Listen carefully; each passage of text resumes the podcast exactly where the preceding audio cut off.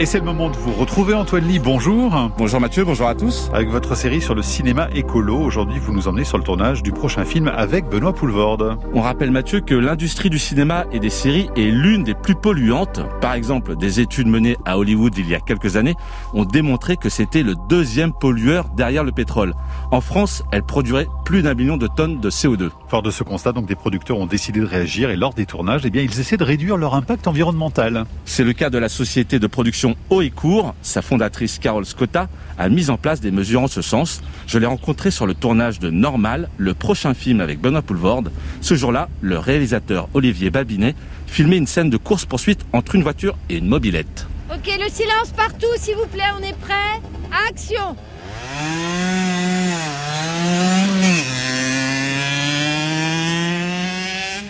Carole Scotta, par exemple, là, on tourne une scène avec euh, des voitures, des motos qui, par définition, polluent. En faisant du cinéma, je sais qu'on a un impact et on a une empreinte euh, carbone parce que c'est impossible de ne pas le faire. Mais par contre, euh, l'enjeu, c'est déjà de faire le maximum de nos possibilités pour réduire l'empreinte carbone. Je pense qu'il faut vraiment euh, mettre des, presque des contraintes euh, au niveau des tournages, tout comme on l'a fait sur la parité, euh, tout comme il y a une formation au CNC pour lutter contre les violences sexuelles. Je pense qu'il faut qu'il y ait un volet formation qui peut s'appliquer à cette question-là parce que les gens ne savent pas comment euh, agir.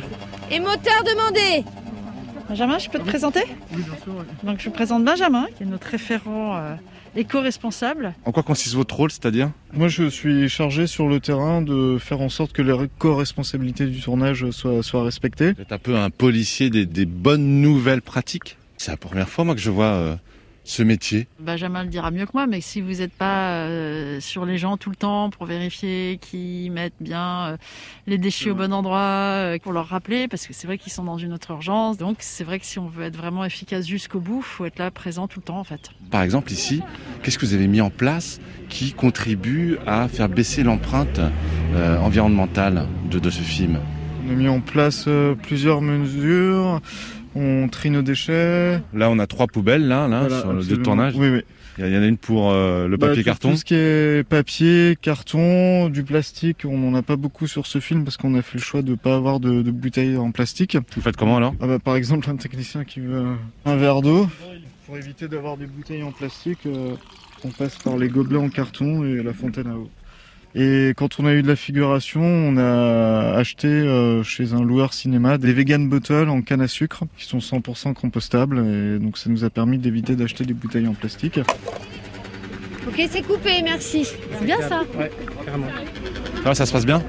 Mais ça se passe très bien, ouais. Olivier Babinet, en tant que réalisateur, votre objectif, c'est de faire le meilleur film possible. Peut-être que l'environnement, c'est c'est- c'est le cadet de vos soucis. Non, moi je dirais qu'il y a des choses qui peuvent passer avant le film quand même. J'ai entendu cette histoire d'un réalisateur qui, euh, pour filmer des oiseaux, les clouait euh, euh, sur une branche ou les, peignait en noir. Mais par exemple, ça c'est une chose que je ferais pas. Même si j'ai envie d'avoir un plan d'oiseau, non, je vais pas lui clouer les. Je, vous dis ça, c'est une histoire assez affreuse et, extrême. Hein, je, je ferais pas ce genre de choses. Je pourrais pas me regarder dans la glace. et je pense qu'un film est, quand même à remettre à sa juste place, quoi. On a. Mais il y a une, certaine limite. C'est clapi On y va Action Carl Scotta, comment vous imaginez faire évoluer les habitudes, tant bon, des réalisateurs, comédiens, l'équipe de tournage, mais aussi des spectateurs? Quelque chose qui me choque depuis de nombreuses années, qui est la, présence, euh, d'ailleurs de plus en plus grande, de la confiserie dans les salles. Je me suis dit, ben voilà, il y a un endroit où là, il y a quelque chose de pas cohérent. Donc, euh, j'ai créé une association de loi 1901 qui s'appelle Mieux manger au cinéma et qui a pour objet de pouvoir fournir aux exploitants de salles et de théâtres et de concerts, enfin, l'objet est assez large, une nouvelle offre. euh, de snacking, on va dire, évidemment local, bio, euh, euh, sur l'emballage surtout. En fait, évidemment que ça sera des produits qui seront exemplaires en termes de- d'empreinte euh, carbone, d'éthique, etc. Pour que ça puisse être accessible à toutes les salles qui le, souhaitent.